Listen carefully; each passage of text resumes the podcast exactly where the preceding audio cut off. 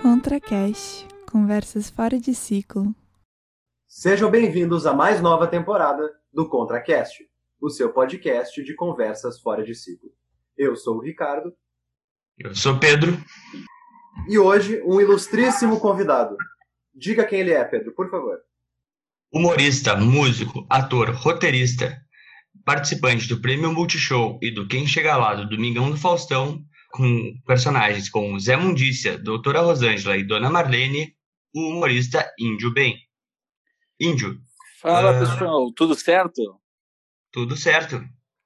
Tranquilo, muito obrigado por estar aqui, viu? Muito obrigado é, pela presença. Índio, a gente a, é da escrita criativa aqui e nós sabemos muito pouco sobre o texto de humor e a criação de humor, mas antes a gente queria saber um pouco da tua trajetória para entrar no humor, que, que, que é pouco convencional, principalmente aqui no, no sul do Brasil, né? Sim, sim. Então, eu venho de uma, de uma família de músicos, comecei minha carreira muito cedo, com 14 anos, como músico. Então eu sempre fui, quando eu cheguei a subir o palco como humorista, eu já tinha desenvoltura, não tinha medo do palco porque eu já estava acostumado com o palco. Uh, e eu sempre fui o cara engraçado, assim, o cara que contava histórias e meio que sem saber fazia personagens, eu imitava as pessoas e tal. E aí uma casa completa loucura minha, eu nunca tinha pesquisado nada de stand-up, nunca.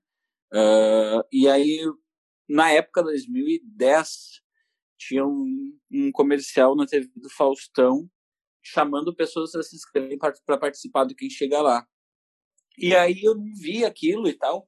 E um dia antes da data da, da audição, uma, umas amigas me mandaram, certo, tu é muito engraçado, tu tem que ir. Daí eu fui, aleatoriamente, sem saber nada, nunca tinha feito nada. Uh, nunca tinha escrito nada. Eu fui e contei as histórias que eu contava para meus amigos, assim, porque eu achei que ia ser muito engraçado. Nem sabia que tinha que ter tempo de ter, só fui contar, fiz, fiquei 20 minutos falando besteira, assim. E aí o, o, o cara que tava, tava lá, eu não, não, lembro na época quem era, porque eu não era ligado nesse meio, me disse que, tipo assim, que não tinha nem condições de eu ser avaliado porque eu era um engraçadinho da turma, não era um humorista, assim. Mas ele me falou, ah, mas tu tem talento, talvez tu siga, tu siga Uh, se tu estudar e tu buscar, tu consiga. E aí, beleza, eu ouvi isso assim, fui para casa e aí que eu comecei a estudar, comecei a saber o que era stand-up, comecei a. Eu era pouco ligado nisso, nem assistia muito. E aí, só que eu sempre, como eu era de uma família artista, eu tive essa visão, tipo assim, que a arte, para mim, é trabalho, entendeu? Eu tinha que ganhar para isso, eu tinha que remunerar para isso. E aí eu comecei a meio que tentar já arrumar uns bar, conversar com uma galera. Na época, o movimento em Porto Alegre era completamente embrionário, assim. E aí, em 2012, ou 2000, 2011, eu subi no palco pela primeira vez, que foi uma vergonha total, né, como era planejado.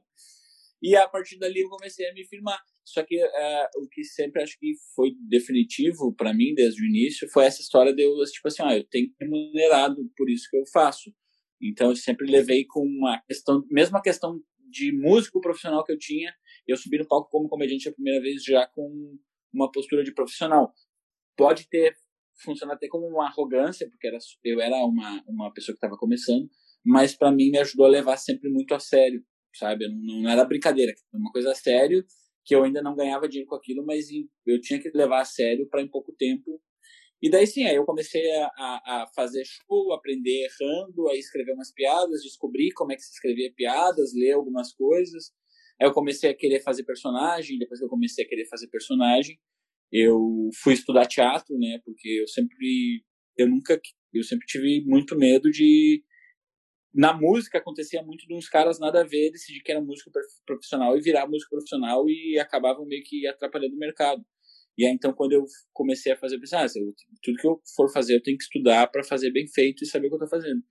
E aí, então é isso, eu fui aprendendo na tentativa e erro, aí depois comecei a ter, ganhar espaço, ganhar mais oportunidade, fui participei de alguns programas de TV, porventura participei do próprio Quem Chega Lá, que foi a minha primeira, meu primeiro contato foi com uma audição deles, depois eles me convidaram e tudo. Então, e aí enveredei muito pelo, pelo ramo corporativo, hoje em dia eu trabalho 100% da minha renda vem através disso. E é isso, assim, é, acho que o que fez a diferença foi sempre eu levar muito a sério, assim. Muito a sério e também muito uh, botar a cara a tapa, assim, no, no bom sentido, né? De, de ter muita coragem de, de, de aparecer e, e não, não ter vergonha, né? Sim, com certeza, com certeza. Por isso, por isso que eu já te falei, porque eu já tinha passado tanta coisa como artista. Uh, músico se ferra muito, músico entra em muita fria. Eu já tinha passado tanta coisa que aquilo ali para mim ir num bar e fazer 20 minutos de texto era muito uhum. não era que era fácil mas é que era uma barbada perto de viajar 8 horas para tocar um baile e ganhar uma micharia e te tratarem mal eu achava aquilo fácil e eu sempre tive uma visão que eu falo até hoje para comediantes novos que estão começando que vem perguntar que fala assim ah ninguém me dá oportunidade. A grande verdade é que ninguém dá oportunidade para ninguém, porque tá, ainda mais na época, tava todo mundo meio que tentando sobreviver e descobrir como é que fazia. Então, quem vai te dar o tu que tem que fazer a tua oportunidade? Tu não pode esperar por ah, e aí a galera sempre usa aquela história da, da, da... eu nunca me me, me, me, me, coloquei nesse lugar do ai, tem muita panelinha. A panelinha é um movimento natural de qualquer coisa, entendeu? Eu tenho amigos comediantes que são super próximos. Aí, digamos que o fulano começou a fazer comédia ontem e veio me pedir oportunidade. Se aparecer um trabalho para mim com super cachê, é óbvio que eu vou chamar o meu que eu conheço há 10 anos, trabalha comigo todo dia. Então, não é nem que a panelinha, é que é um movimento natural das coisas acontecerem. E até tu ganhar notoriedade e respeito das outras pessoas, tu tem que entrar em muita fria, botar, dar a cara a tapa e fazer a tua oportunidade. Assim. Sim, ah, e, e uh, o índio, uh, ele, ele faz personagens, ele tem, uh, faz stand-up, é músico e faz, é, pelo ele fez curso de clown também, né, eu acho.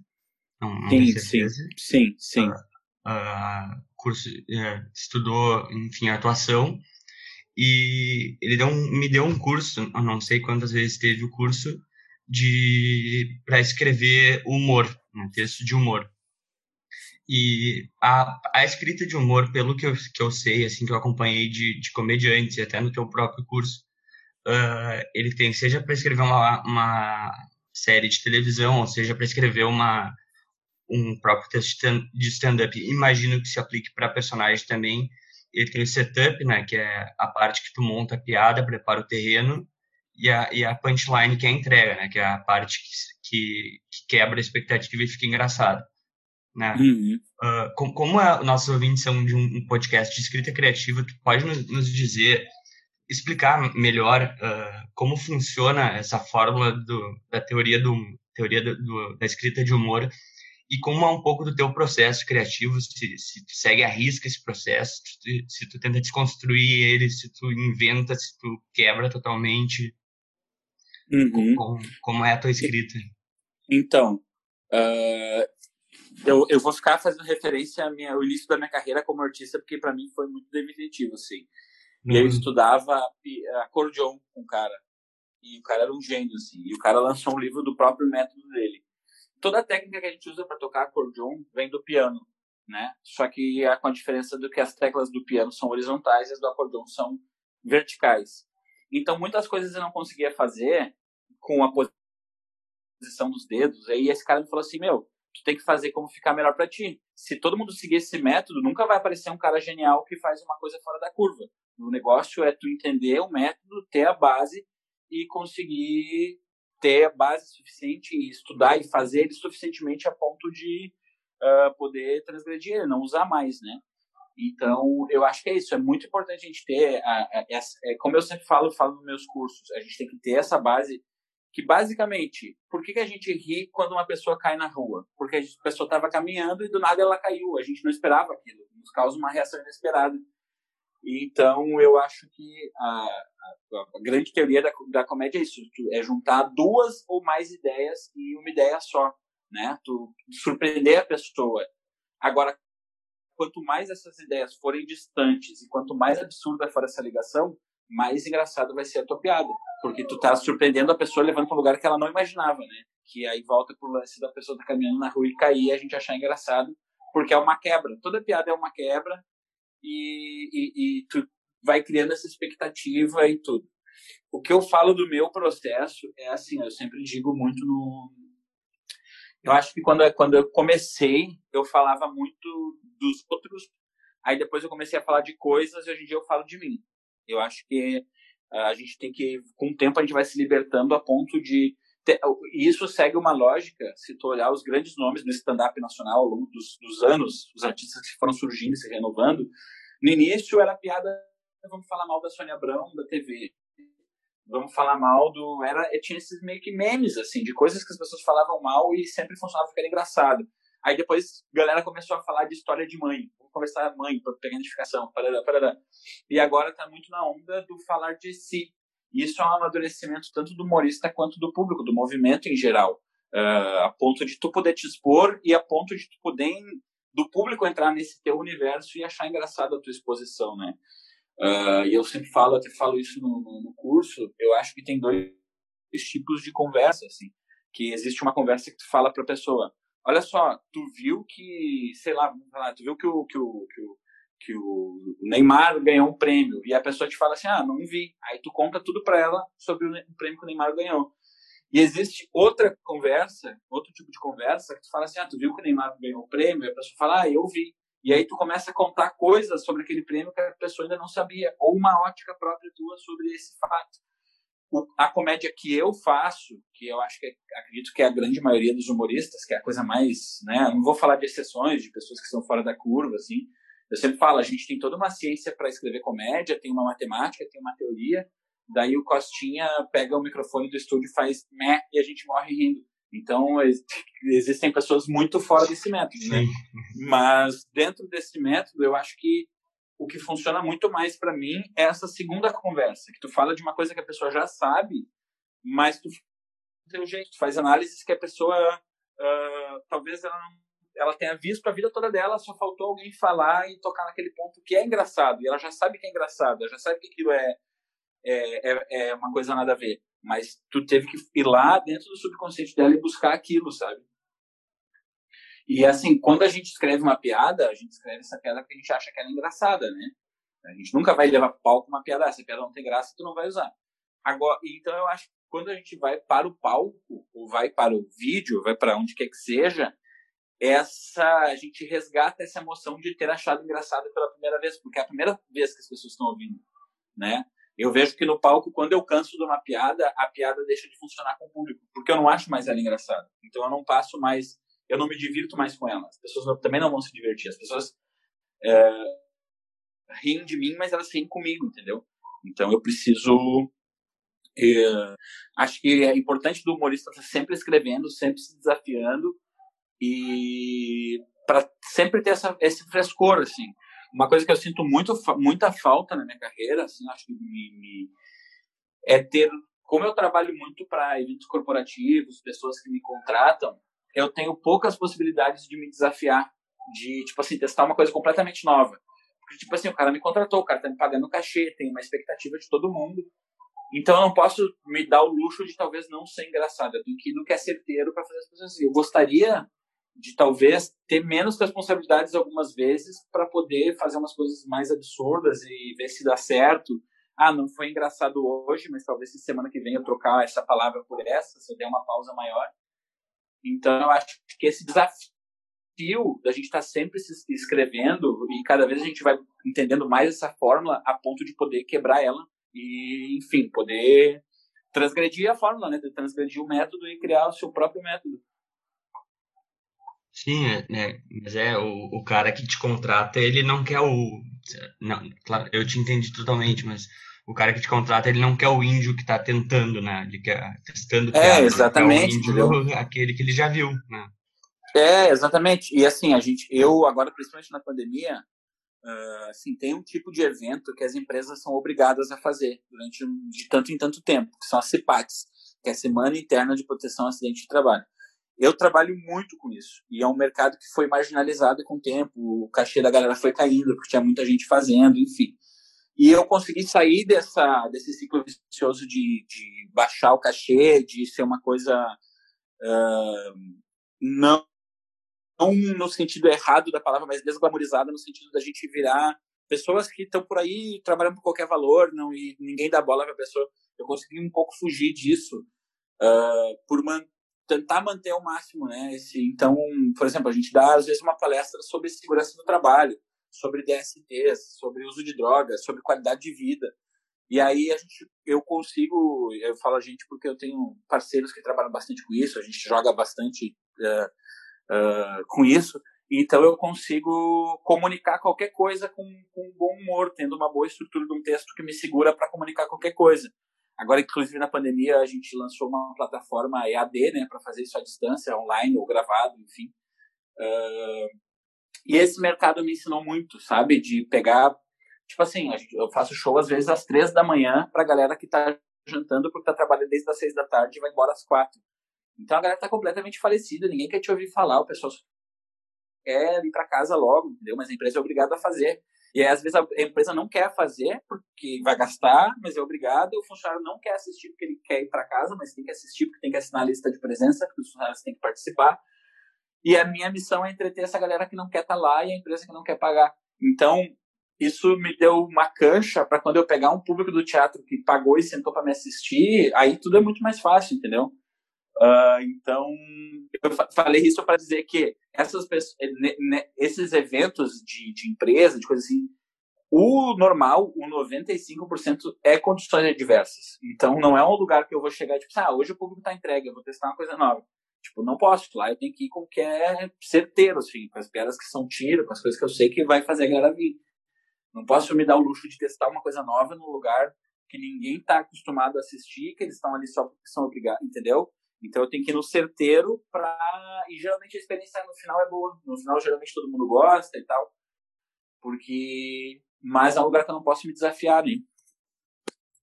Uh, interessante, Índio. Aí, seguindo toda essa lógica que tu acabou de apresentar, como funciona a tua escrita de humorista, né, a parte criativa, voltada para a concepção de personagens?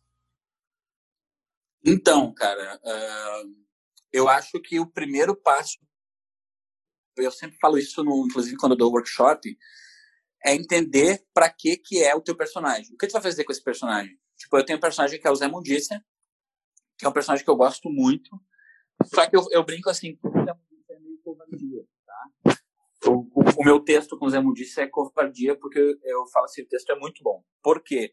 Eu montei esse personagem quando eu fui convidado por quem chega lá tá? Quando eu apresentei, eu tinha só o escopo do personagem. Quando eu fui selecionado, eu pedi ajuda para os melhores comediantes daqui, para meus amigos, me ajudar a fazer um texto forte, porque eu ia para quem chega lá. Então eu tinha que ter um texto que fosse muito forte. Então tem muito até ali no Zé Mudice tem a ideia de muita gente boa que foi me dando ideia, blá, blá, blá. Eu chegava lá na, nos, nos estúdios do Faustão, com os diretores, com os redatores, com um texto de 12 minutos os caras são um monstro. Uma equipe de oito pessoas para me ajudar. E não é uma coisa de ser, como é que eu posso dizer, arbitrária. Eles não estão lá para dizer não fala isso. Tu pode falar tudo o que tu quiser. Eles estão lá para te ajudar a levar qualidade para o teu texto. Então, esses 12 minutos de texto que eu tinha, às vezes, oito, eles transformavam em quatro, que era o quadro do número, sem perder nenhuma piada e acrescentando coisa. Era uma direção absurda. Então eu falo, eu não ganhei o prêmio em dinheiro do Faustão mas eu ganhei um texto para esse personagem extremamente bem dirigido por pessoas que eu jamais teria grana para pagar para escrever para mim tudo. Então, esse personagem, ele é pensado por palco e pensado por gente muito boa. Tem o trabalho de muita gente ali, né? Tem, a ideia partiu de mim, mas tem muita mão envolvida, muita cabeça envolvida. E, e assim, esse é um personagem para o palco, ponto. Eu, eu posso tentar fazer vídeo pro Zé Mundícia, pode ser que algum role, mas nunca vai rolar. O Zé Mundícia é um personagem para o palco a pessoa assistindo o palco. Eu, eu vou introduzir, é um personagem super crítico, super politizado, e ao mesmo tempo uma bobagem, assim, eu acho que o Zé Mundícia fica entre o, o entre uma bobagem e uma piada muito inteligente sobre, sobre a sociedade. Assim. Uh, e falo isso sem medo de, de soar petulante, porque, como eu disse, tem um trabalho de muita gente boa envolvida, então, eu, como eu falo, isso, o texto dele é covardia porque é uma coisa que tem muita gente boa me ajudou a construir. Agora, por exemplo, esses personagens que eu tenho trabalhado na internet, a Marlene e a Rosângela. Esses personagens eu criei eles para a internet e talvez futuramente ir para o palco. Vai ter que ir porque atualmente é meu foco na internet, o que mais me dá público são os vídeos da Marlene e da Rosângela. A Marlene é aquela tia meio louca que todo mundo tem. E a Rosângela também é aquela pessoa que todo mundo conhece, que é aquela pessoa calma. Eu, eu brinco que a Marlene, a Rosângela é aquela tua conhecida que é do Centro Espírita, que ela fala lentamente, ela é muito calma. E, assim, o processo, por exemplo, quando eu vou escrever uma coisa nova para o Zé Mundícia, segue esse sistema. O que, que vai funcionar no palco? Quando eu vou fazer uma para Marlene ou para Rosângela, tipo, eu posto vídeo desses dois personagens seis vídeos por semana, entre vídeos só de, só de uma, só da outra, o vídeo das duas. Então, na internet, o que, que funciona na internet? Identificação. Né? Na internet, 90% das coisas que dão certo na internet são, são, uh, são identificação. Então, o texto da Marlene e da Rosângela é um texto muito mais de identificação, que às vezes passa muito mais por coisas clichê, coisas que eu não levaria para o palco, e ao mesmo tempo uma coisa que eu aprendi para a internet é que melhor o feito do que o bem feito. E então, às vezes, assim, ó, se eu for pensar super de uma maneira crítica e arrumar linha por linha de um texto para um vídeo de dois minutos, que eu vou lançar cinco por semana, se eu pensar o, o mesmo cuidado dele que eu tenho para um vídeo para o palco, eu não vou lançar, eu vou lançar um vídeo por mês, eu não vou ter, porque, tipo assim, até eu ter, como eu tenho com o Zé disse, um texto de 15 minutos para o palco, vai muito tempo testando, ou stand-up, que é um texto que eu tenho, sei lá, 70, 80 minutos de texto e muita coisa nova para testar. Leva um tempo até eu ter essa polidez no texto. Eu não tenho condições de produzir nessa quantidade com tanta polidez. Então, na internet, eh, eu assumo esse lado de assim, ó, eu vou lançar 20 vídeos por mês, 25, um vai dar muito certo, outras pessoas não vão gostar tanto, um eu vou acertar muito, outro nem tanto, um mais ou menos. Então, na inter... quando eu vou escrever para a internet, para um personagem para a internet, eu tenho muito menos cuidado. Eu pego o que, que tem a ver com esse personagem. Tá, esse lugar de falar do que está dando certo e produzir muito a ponto de alguma coisa dar certo, outra não, e na quantidade mantém uma crescente. Por isso que eu acho muito importante, antes de escrever para o personagem, saber o que que tu quer com aquele personagem. Tu tá criando um personagem para o palco, tu tá criando um personagem para a internet. Na internet, esse personagem vai ter um podcast, vai ter uma vida, para daí eu entender o universo dele, sabe? Eu entender, tipo assim, a Marlene é uma vizinha fofoqueira, é uma tia louca, então ela pode falar absolutamente qualquer coisa. Ela pode falar fofoca de todo mundo, ela pode falar de, de, de, de atualidades, pode falar de fofoca de famosos, pode falar de horóscopo, de culinária, tem tudo a ver. Com base nisso, eu começo a ver o texto da Marlene, por exemplo, do palco, é um texto um pouco diferente da internet. Uh, porque eu, eu acho que mais do que pensar vou escrever um texto para o personagem, é pensar antes o que, que eu vou fazer com esse personagem, sabe? E aí, para mim, por exemplo, um exemplo, vou dar para vocês. Uh, eu tinha o personagem José Mudícia e a Marlene, tá? E a Marlene tava dando super certo na internet. Só que eu já estava extremamente limitado de vlog com a Marlene, porque perde um pouco a graça, sabe? E, para ser bem sincero, eu queria que meus vídeos tivessem mais de três minutos para eu poder monetizar no Facebook. Só que é muito difícil manter um vídeo ficar legal e interessante, um vídeo de três minutos de uma pessoa falando com a câmera. Fica meio maçante, pelo menos para o meu público. Então eu pensei que eu precisava de um novo personagem. Só que isso estava muito no ar. Eu fui fazer um vídeo para um cliente, cliente que eu atendo aqui, que eu crio conteúdo para eles, e eu precisava de uma mulher que fosse um personagem genérico. Uma mulher normal, só para participar do vídeo, falar, falar uma frase de 30 segundos. Quando eu me caracterizei com a mulher, quando eu fiz, uh, eu estudando esses, essa quarentena muita maquiagem para realmente mudar meu rosto, essas coisas que as drag fazem, que as drag queens fazem de mudar o formato do rosto. Eu estudei muito isso, porque para mim a caracterização é uma coisa importante. Quando eu terminei a, de me caracterizar como essa mulher genérica que, que não existia, eu sabia quem ela era. Eu sabia como era a voz dela. A menina que estava filmando aqui disse. Eu, eu, eu falei com a voz dela, eu sabia como era a voz dela. Eu disse: Nossa, eu tô com uma cara de Rosângela e ela virou a Rosângela. Eu sabia que ela era a Rosângela. Daí eu fiz o story e o público gostou. Eu disse, pô, vamos tentar lançar alguma coisa da Rosângela. Só que ela ficou com essa cara de ser meio zen. Eu sempre falo que a Rosângela me lembra muito uma professora que eu tive, que depois foi a senhora, a tia do Sói, né? A famosa tia do Sói. Então ela. E quando eu faço um personagem, eu, eu sempre tento ser um arquétipo. Eu tento ser aquela pessoa que tu já conheceu várias vezes na vida, sabe? Então por isso que a Marlene é a tia meio louca. A Rosângela é aquela tia do colégio que é bicho grilo. Então, quando eu, quando eu terminei a caracterização, eu sabia, eu sabia quem a Rosângela era. Só de olhar para ela, eu sabia quem ela era. E aí, com o tempo, eu comecei a fazer vídeo, fazer live, daí as pessoas me perguntavam coisas, e esse improviso da pergunta na live me fez traçar melhor o perfil dela. Daí eu acho que o fazer me ensinou quem ela era, como ela era, como ela reagia às coisas no improviso, assim, sabe? Uh, então hoje, para mim, uh, a construção do meu personagem uh, vai muito de. A, a, Marlene, por exemplo, foi uma que foi super pensado, cada, cada coisa até lançar ela, e depois que eu lancei ela mudou muito. Mas hoje, para mim, tá muito galgado na, na caracterização. Se eu ver a pessoa, se, se, aquela, se aquele figurino bater, teve vários personagens genéricos que eu fiz como a Rosângela que não disse nada para mim, mas a Rosângela, quando eu botei a roupa dela, eu sabia como que ela falava, como que era a voz dela, qual era o nome dela, como era o perfil. Então, hoje em dia, eu gosto desse, dessa coisa de galgar o personagem e daí eu traço bem o perfil psicológico dele. Isso é muito importante. Tem coisas da Marlene uh, que só eu sei, que o público não sabe, mas eu sei uh, que coisas da vida dela, de como funciona a cabeça dela, que eu tenho certeza que se o público soubesse, acabaria com o personagem. Mas eu traço esse perfil psicológico dela, assim como eu traço da Rosângela, uh, que são personagens que eu faço mais, então, para mim, essa construção do personagem é muito tipo assim: a roupa dele me diz como é que ele é. Eu acho que é bem importante saber a roupa, saber a voz dele, sabe? Então, essa construção do personagem para mim é, é, é, o mais importante. A estrutura psicológica dele, porque eu vou saber que tipo de coisa ele falaria, como ele falaria, como é o tom de voz dele. Mas acho que o mais importante é ter bem definido como ele é, que pessoa que ele é, sabe? Que é, que é até uma técnica de escrita que a gente. Eu aprendi até no, no cinema isso. Que, ah, tu, tu vai, vai criar teu personagem, tu, tu pensa assim, bah, em quem ele votaria, uh, isso, isso. aonde, que bicho ele prefere, um gato ou um cachorro, e tu, tu não vai usar isso na história, entendeu? Não vai aparecer isso, mas tu sabe. Então ele não tomaria uhum. essa decisão por causa desse elemento e, e o, o, público não vai saber, mas tu tem que saber isso para saber se ele tomaria essa decisão, se ele falaria tal coisa. Então, é, é bom para a pessoa, né? Para o criador, no caso tu. Sim, uh, sim. Conhecer o personagem e não tomar, não fazer ele tomar atitudes que não tomaria, né? É, até, até para mim que vivo disso, assim, financeiramente, às vezes rola esse dia, tipo, uma marca de videogame queria fazer uma parceria com a Marlene, porque eu disse, gente, vamos pensar em outra coisa, porque, tipo, não, como é que a Marlene vai falar de videogame? Ela é uma senhora de 60 anos, não tem nada a ver com a marca, não vou agregar nada para vocês.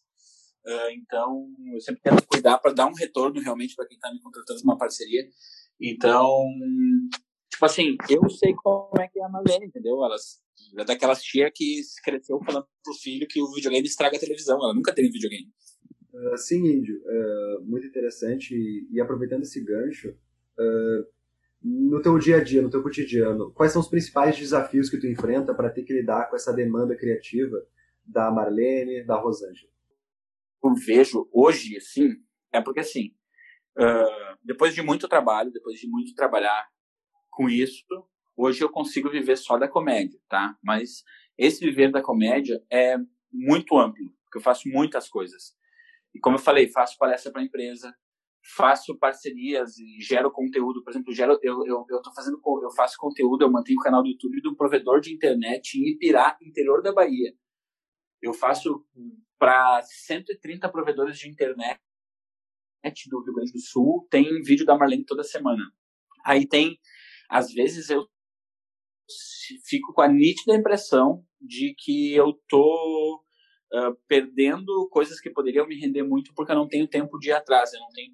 Então, eu diria que o maior problema uh, que a gente tem e eu vejo de outros artistas que a gente é um artista que está num limbo. A gente não está começando e a gente também não é um, um, sei lá, um destaque. A gente é um operário. A gente vive disso e está vivendo bem, mas a gente é um operário. Então a gente não consegue ter um respaldo do, do, do artista de falar assim, ah, fala com o meu assessor para ele resolver tal coisa. Ah, minha equipe, eu, eu passa tudo por mim, eu tenho que resolver tudo. Tipo, eu tô com um monte de pedido de galera que quer produto da Marlene, eu não consigo sentar, porque eu que tenho que sentar e pensar qual frase que vai na caneca. Eu que tenho que achar um ilustrador e dizer, faz isso para mim, ah, não tá legal. Então, acho que o maior, o maior problema de tudo isso é tipo assim, para tu viver, uh, falando financeiramente, para te viver bem, para te ganhar bem, tu tem que te virar em mil e fazer mil coisas ao mesmo tempo. Não dá para terceirizar muito, porque não é uma coisa que dá para remunerar uma galera. E aí tu sempre tem. É, é, o maior desafio para mim é isso, é muita pressão. Uh, tipo assim, quinta-feira eu escrevi sete roteiros de coisas que eu precisava escrever porque eu precisava enviar porque eu tinha prazo e eu tinha que filmar no mesmo dia.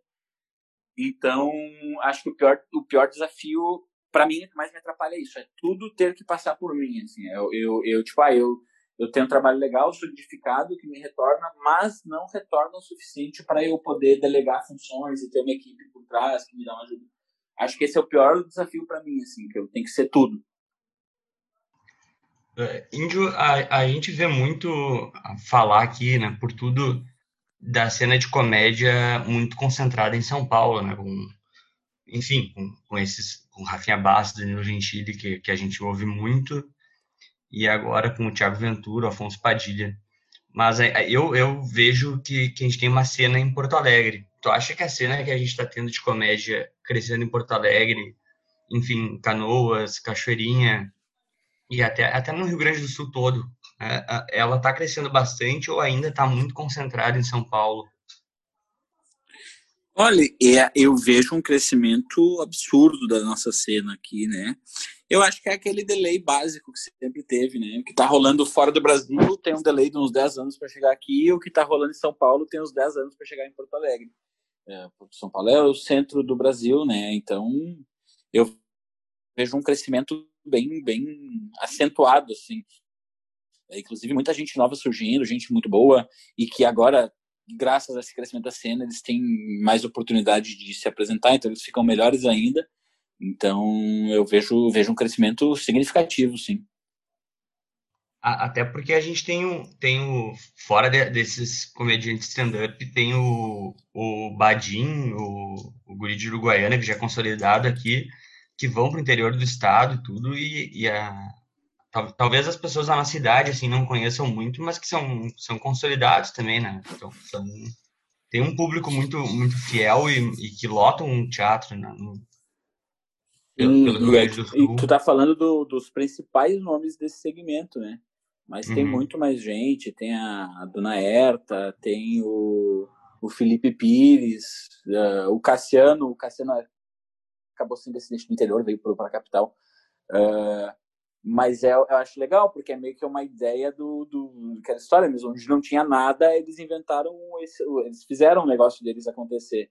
Uh, o Badin aí, o Badin é um exemplo, cara. O Badin coloca duas, três mil pessoas em ginásios para assistir ali no interior.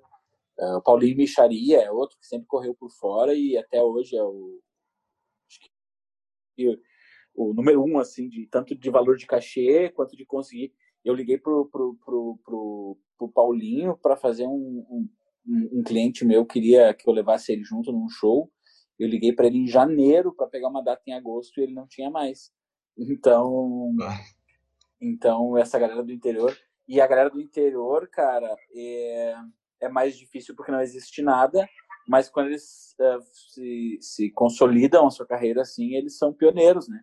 Então, essa galera do interior é muito massa o trabalho deles, assim, muito massa mesmo. E talvez alcance até mais público, né? Porque do, do que o stand-up, que é. Que, que, tal, não sei se a palavra certa é que tem, que tem uma grife, assim, do stand-up, mas. Mas uh, eu não sei, tipo, o meu, o meu, tio, por exemplo, ele é muito fã do Badim, e se tu falar para ele Claro, Danilo Rafinha ele conhece, mas se falar do Afonso ele não conhece, nunca ouviu falar assim, sério? É, é uma galera. E, e, e fora que tem um esquema que é assim, ó, cara. Uh, as cidades do do Rio Grande do Sul tem muitas cidades que estão muito, muito, muito, muito à frente da capital. Por quê? Aqui na, na capital a gente tem um grande conglomerado de mídia que só aparece as coisas que estão dentro desse padrão de mídia. E novamente vou citar quando eu era músico, tinha um exemplo muito muito muito forte assim. As músicas, por exemplo, os artistas nacionais lançam uh, chegam muito antes no interior do que na capital. Por quê? Porque para tocar numa rádio da capital tem toda uma frescura, todo um custo, todo um sistema que tu tem que entrar. As rádios do interior, elas são ávidas por, por, por, por, conteúdo. Então, às vezes, é, é, é, a rádio do interior, só que, tipo assim, lá em sei lá, vou botar uma cidade grande do interior, em Santa Cruz, eles têm as rádios deles ali. Então cria todo um universo que para quem está correndo por fora é muito mais legal porque as coisas acontecem de maneira mais fácil lá, né? E se tu pensar assim, por exemplo, tu vai fazer uma divulgação de um show em Porto Alegre. Sei lá, se tu colocar 20 cartazes lambi-lambi, um outdoor chamada na rádio. Não é nada. Agora, se tu colocar isso em Santa Cruz, pelo número de, de habitantes deles, uhum. acaba tendo uma aderência muito maior, né? Uh, e, cara, eu, eu vejo esses exemplos da galera do interior, que foi muito inteligente. Foi um movimento que começou a surgir, sei lá, uns três, quatro anos atrás, os caras estão muito à frente, assim. Muito legal isso. Ah, é. É mesmo, né? é que, que, a gente, aqui na capital, acho que a gente meio que não conhece, né? Talvez. É, é, porque na capital acho tudo mais difícil, porque já tem meio que esse, um sistema formado, que daí para ser comediante aqui tem que te, te apresentar em tais lugares, e aí a galera não sei. Lá não, lá lá tu cria o teu mercado, só que ao mesmo tempo tu é dono dele, né? E não tem certas barreiras que tu tem que quebrar. Né? Por exemplo, no, é como eu falei da música, para tu colocar uma música numa rádio grande, de um grande grupo de comunicação, é uma coisa muito difícil, porque colocar uma música numa rádio de interior é muito mais fácil. Isso funciona, por exemplo, tu pega uma cidade de Porto Alegre que tem, sei lá, uma cidade do nosso tamanho, é, chega a ser ridículo a quantidade de, de, teatros que a gente tem pelo número de população, né? É muito. Ô, Índio, só, só um, tá, tá interferindo um pouco o áudio aí, não, não... Ah, tá. Melhorou agora? Melhorou, melhorou. Tá. É, não, Deu uma... Interferência. Estava falando que no interior eles têm mais, pelo número de população, tem mais teatro, tem mais facilidade de divulgar, tem um jornal na cidade, tem entendeu? Então, não, não desmerecendo a galera, galera fez um baita trabalho onde não tinha nada, mas uma baita sacada, assim, né? Pois é, uh, aqui, é, aqui é tudo, é, por ser maior, tem, tem prós e contras, né? Imagino para os artistas, né? Que vem muito artista de fora também, mas não muito, né? Também, mas, mas para os daqui eu acho que fica mais difícil de se lançar também, né? É, cara, eu vejo uma. O nosso estado é uma exceção total, assim. Nosso estado. Uh, vou me usar de exemplo, tá? Porque é uma história que eu conheço de perto, a minha, né? Eu fui o primeiro gaúcho a participar do Quem Chega Lá. Uhum. Eu fui até a final. Eu quebrei todos os recordes de participação do programa. Tipo, maior número de vezes subiu o risômetro e subiu mais rápido o risômetro e eu não consegui uma nota no nenhum jornal grande daqui, eu não conseguia um programa de TV para falar né, assim, tipo, ah, domingo o humorista gaúcho vai estar na final, ou uhum. votem no nosso humorista gaúcho. Cara, eu tenho certeza que se ele estivesse de bombacha refazendo alguma coisa, ah, ia... então aqui a gente tem essa barreira do bairrismo, que é incrível ter um folclore, é muito legal, mas sempre que a gente não tá ligado nesse folclore, a gente é meio que escanteado. Assim. Sim, então, e para artista é muito ruim. Sim, tu, tu era humorista gaúcho, mas que não tava de gaúcho, né? Exatamente, não, não representava o estereótipo que as pessoas esperam de um gaúcho. E, e ainda sobre a cena daqui, a, a, a gente vê, assim, no, pelo, pelo, pelo menos até, até a gente vê tudo assim, eh, tem, tem muito, tinha né, muito preconceito com mulher fazendo comédia. E eu vejo que isso vem mudando tanto lá fora, né, nos Estados Unidos. Uh, com, eu gosto muito do trabalho da Eliza Schlesinger. A gente tem a, a Amy Poehler, a, a Tina Fey. E aqui, no, aqui a gente tem al, alguns nomes também. Uh, tu acha que tem, que tem vem crescendo o espaço da, da, das gurias na comédia? Ou mesmo crescendo, ainda é muito masculino o espaço? Cara, então, eu ia falar justamente isso eu acho que a, a, a, comédia é uma pequena amostra do ecossistema do mundo, entendeu? Então é isso, é um espaço dominado majoritariamente pela, pela, por homens e as mulheres estão tomando o espaço delas, mas é muito mais lento, ainda tem muito mais homem, porque acho que é assim como na sociedade, a gente é um pequeno fatia, assim, um recorte da sociedade. Então acho que é muito comum ainda uh, a mulher na comédia ter o papel da gostosa, burra. a gente ainda vê uhum. essas coisas acontecendo.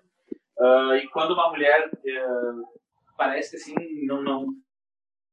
Parece que o público, a, a, a comediante mulher tem dois trabalhos. A mulher tem que convencer a galera que ela é engraçada e depois para a galera entrar na dela. Eu noto isso até da plateia, assim, uhum. sabe? Ou então eles, eles imaginam que a mulher tem esses dois registros, de ou a gostosa burra, ou a feia que vai falar um monte de palavrão, um monte de absurdo e vai ser a feia louca, assim. Então é quando a mulher quer só ser comediante, só fazer a dela e não estar em nenhum desses dois lugares, uh, ela passa um trabalho maior, sim. Como eu falei, eu, eu acho que a comédia, esse, isso que a gente vive, desse nosso mercado, esse meio, é, é, um, é, uma, é uma recorte da sociedade. Assim. As mulheres estão tentando uh, que os homens percam esse privilégio de já sair na frente, sabe? Sim. Porque, é, eu, eu vi bastante. Eu, eu vi ali no, no Porto Alegre Comedy Club várias gurias se apresentando e vi, acho que na Fiergs, uma, uma comediante abriu pro Léo Lins e ela foi bem engraçada. E eu vejo muito no Netflix especial da, de gurias, mas aí tem poucas, né? Acho que, acho que brasileira não tem nenhuma que tem especial. Ah, eu acho que brasileira Netflix só a Carol, a Carol Zogli. Ela tem um especial dela um especial ou é naquele Não, tem um especial dela na Netflix, aham. Ah, vou dar uma procurada. E, uma das comediantes que eu mais talentosas que eu tive o prazer de trabalhar, assim, uma, ela é uma é. enciclopédia. Ela faz stand-up em três idiomas, assim.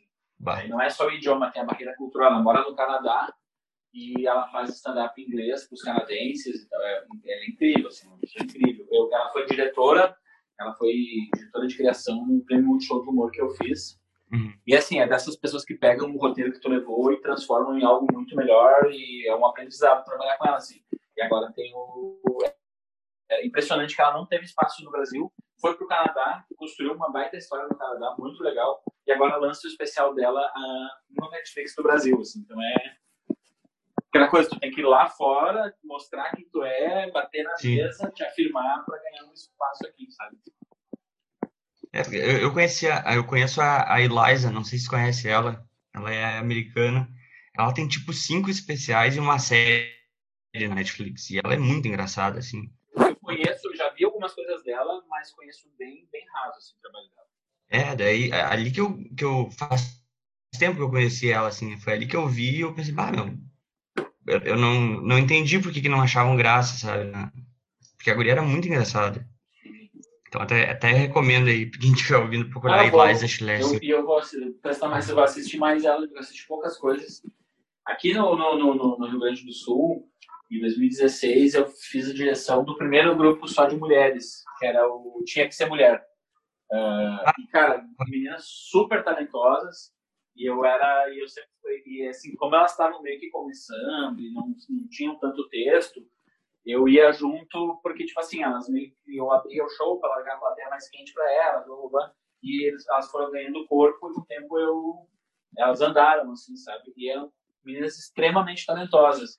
Só que assim, as, uma agora acho que está em Floripa, cada uma está fazendo a sua vida porque uh, o mercado é mais fechado para elas, é mais difícil. É complicado. Uh, tu falou muito de pessoas, né, de, de enfim, de, de, de, referências, personagens, mas uh, se eu te perguntasse, então, quais foram as tuas principais referências para tu te construir como humorista? Uh, dá para citar? Dá, dá para citar sim. Eu, eu, eu sou um cara e eu vejo as pessoas falarem, os comediantes mais famosos que eu vejo entrevistas, eles falam muito da galera da gringa, dos grandes nomes. E assim, eu venho de uma família humilde, muito humilde, eu nunca tive tipo, TV a cabo, eu fui pra internet muito depois. Então, as minhas referências uh, são, cara, as mais populares possíveis, tipo, possíveis, tipo escolinha, a praça, cara, eu sou enlouquecido pela praça até hoje. A maior, a, o meu maior pesadelo é o Carlos Alberto se aposentar antes de eu fazer a praça com ele. Porque para mim é uma referência, assim, sabe? Eu acho. E aí depois sim, depois eu comecei a ver, a, a ter acesso, né, a, a, mais coisas. Mas o que construiu o meu humor, assim, que construiu o meu senso com certeza foram essas coisas em geral, a minha família é muito. É uma família que a gente, quando a gente ri muito, a gente. Uh, meu irmão sempre foi um cara muito engraçado, que me ensinou a primeira piada quando era criança.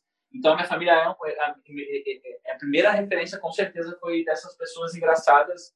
E eu sou um observador, assim, então eu gosto de olhar as pessoas, o jeito que elas se mexem, o jeito que elas falam, as coisas que elas falam. pequenas palavras que elas falam e depois eu acabo usando em algum momento.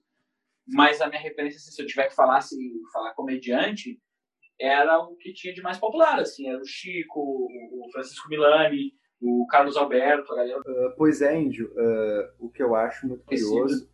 Uh, eu te interrompi, desculpa. Não, fala, fala.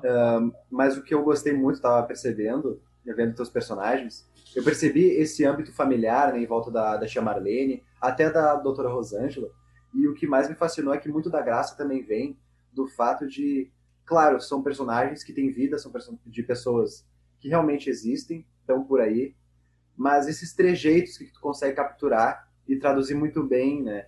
Eu acho que é nesse instante que a tua formação em teatro também ajuda muito.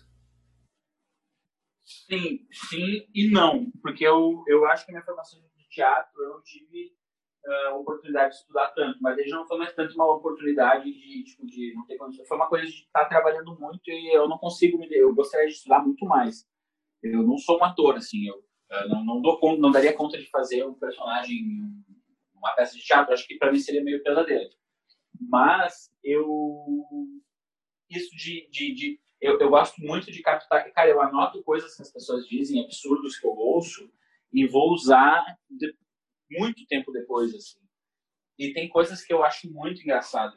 Eu, um horror que eu vou falar, mas sabe aquelas pessoas uh, que tu diz assim, meu Deus, essa mulher é completamente louca, olha as coisas que ela tá falando. Eu adoro essas pessoas. Se deixar conversando três horas, sou fascinado por pessoa que fala como se tu conhecesse todo mundo que, que, que, que disse, sabe? Aí eu fui lá e falei com a Márcia, e a Márcia disse que tu não faz ideia de quem é a Márcia, mas na cabeça dela aquilo faz sentido. Eu adoro, assim. Então eu, eu gosto de ver como a pessoa se mexe, o jeito que ela fala. Uh, uma coisa que eu gosto muito de colocar, principalmente nos textos da Marlene, que ela é mais essa, essa, esse lugar da, da, da pessoa que a gente conhece, é tipo assim, eu nunca falo que a fulana não tem casa própria, que ela mora numa casa de aluguel. Eu falo que ela mora de aluguel na casa, nas casas do Jairo, que tem as casas perto do supermercado. Porque com certeza a pessoa que está num bairro, ela sabe que lá tem um cara que tem um monte de casinha de aluguel perto do mercado.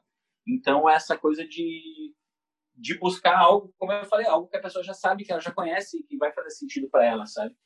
Uh, e isso, com certeza, a, o negócio de teatro me ajuda, mas muito mais acho que o fato de eu ser um observador e achar tudo engraçado, assim, achar as pessoas, gostar de pessoas, gostar de falar com pessoas, sabe? Uh, sim, e coincidentemente aqui perto de casa tem um mercado e tem casas que estavam para alugar, enfim. Exatamente. Isso chega a ser de curioso é muito engraçado o fato de dessa coincidência bater demais. Eu não sim, sei sim.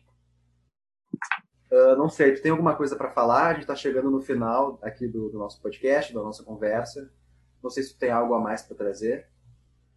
É, eu queria sempre uma coisa que a gente fala para quem está começando assim na carreira artística ou que está começando a escrever. Uh, a gente passa muito por um lugar quando a gente está escrevendo coisas, a gente se preocupa assim, uh, ah, os meus, colegas da faculdade vão achar que é muito clichê, uh, os outros humoristas não vão gostar, vão achar que é clichê. Cara, faz o que funciona para ti. A grande verdade é que, tipo assim, ah, os outros humoristas não vão te, nunca ir no teu show e se eles forem pedir ingresso, eles vão te pagar 10 reais. Então faz a tua. E o que eu sempre digo pra galera também é não. É, tipo, duas coisas. É não comparar o seu degrau 2 com o degrau 20 de outra pessoa. Tipo, ah, eu fiz um vídeo, deu 500 visualizações. O fulano posta dá 100 mil. O fulano tem uma história. E a dica mais que eu dou para todo mundo é não fazer nada para. Como eu falo, não fazer nada para estourar, não fazer nada para virar. É construir. Construir. Vai fazendo, vai fazendo. Ah, eu tenho um canal no YouTube que dá 10 visualizações, semana que vem vai dar 1, vai dar 20. Uh, estourar é tipo esperar para ganhar na loteria. É uma coisa que pode acontecer, mas tu não pode basear a tua vida nisso. Então, dá um jeito de monetizar o teu trabalho. Muitas vezes eu vejo as pessoas que, tipo, não profissionaliza porque não consegue ganhar dinheiro e não consegue ganhar dinheiro porque não profissionaliza.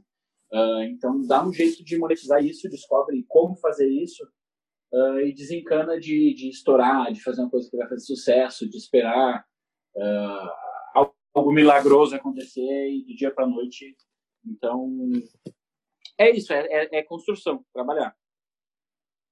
Uh, muito interessante, Índio. Muito obrigado pelos teus ensinamentos, pela conversa, pela experiência que tu está trazendo. Não, eu que agradeço aí, não é ensinamento, né? A gente bater um papo e falar sobre a, a minha experiência mesmo, assim, sobre... Sempre falo, eu, eu, eu falo essas coisas sobre o meu processo, né? Sim, claro. E não sei se o Pedro quer falar alguma coisa antes de a gente fazer um, um pedido para ti, um humilde pedido, não sei se tu vai aceitar. Não, é mas... que, agradecer a presença aqui, foi é, uma honra, que nem eu falei pro Índio, de verdade, assim, não, não, não é demagogia mesmo. Que, que eu tive as aulas com o Índio em 2016 e aprendi muito, muito mesmo, assim, eu, eu andava com meu caderninho de, de piada para cima e para baixo, escrevendo, escrevendo, escrevendo, e ele me falou para fazer aula de clown, porque meu maior problema até hoje é eu, eu, eu escrevo e aí na hora de apresentar eu fico muito tímido, mas assim, aprendi muita coisa e agradecer, agradecer a presença, a disponibilidade e acho que é um tema legal de trazer assim para pessoas da escrita criativa para lembrar as pessoas assim que, que humor é escrita, né? É piada é escrita, stand-up é escrita, personagem é escrita, tudo isso é escrita Uh, e agradecer tua disponibilidade, teu tempo, tua, tua boa vontade aqui de estar aqui com a gente. Bah, valeu mesmo, assim. Obrigado. Não, eu que agradeço o convite. Vocês sempre bom bater papo, assim. Não, não é a Rádio Cloud, não. Mas... Convite. Não é a Rádio Cloud. mas então, Índio, se tu puder uh, uh, se despedir do pessoal que está ouvindo, dando uma palhinha da tia Marlene, a gente ficaria muito grato. Só se tu quiser. Não, com certeza. Olha, eu queria só deixar um recado aqui, ó, que eu tô achando, aqui o que o índio falou, falou, falou que ele é meu cavalo, na real não é nada, que índios na internet que faz eu sou bombado, então me respeita e arrasta pra cima. Nem sei que é o arrasta pra cima, mas acho importante ter o Instagram pra dar credibilidade pra pessoa, né? E só falar pra isso, gente, me escutar e ficar em casa, que, que eu tô irritado já com essa história do pessoal tá na rua, entendeu? Tô achando nojento, o pessoal relaxado na rua. Olha aqui, ó, vocês estão falando, ai, tá chato a quarentena, não pode sair, não pode ir, ir no cinema. Estão sempre reclamando que não tem dinheiro para nada para ir no cinema. E agora vão inventar, invocou que vai no cinema. Olha, qual foi o último filme que tu foi ver? O De Volta para o Futuro? Ai, me respeita, entendeu? Tá ruim, eu sei que tá ruim a quarentena porque não pode receber visita. Só que o lado bom da quarentena é também não pode receber visita, entendeu? Tem muita gente chata, insuportável, que vem na minha casa, trabalheira. E eu me faço de louca agora, já vou ficar de quarentena até 2022. Então, é, segue a tia nas redes sociais, arroba índio.bem, que ele invocou de botar o nome dele, né? Que ele não deixa botar o meu, que ele se acha. Mas arroba índio.bem, segue lá, tem vídeo meu, vídeo da Rosângela, que é outra, outra que eu não insuportável. A, a calma dela me irrita, sabe? Mas eu espero vocês lá no meu perfil do Instagram, tá bom? Pode deixar, tia Marlene. Beijo, um abraço, viu? É Beijão pra vocês, queridos. Beijo. É isso, muito obrigado, Marlene Índio. Sigam ele e, e ela na, nas redes sociais, é índio.bem. Uh, ah, acho que no Facebook também, né? Também, também, índio.bem. Uhum. Muito obrigado por, por estarem em ContraCast. Semana que vem, uh, outras pessoas fazendo entrevista e outra entrevistado ou entrevistada. Muito obrigado. Tchau, tchau.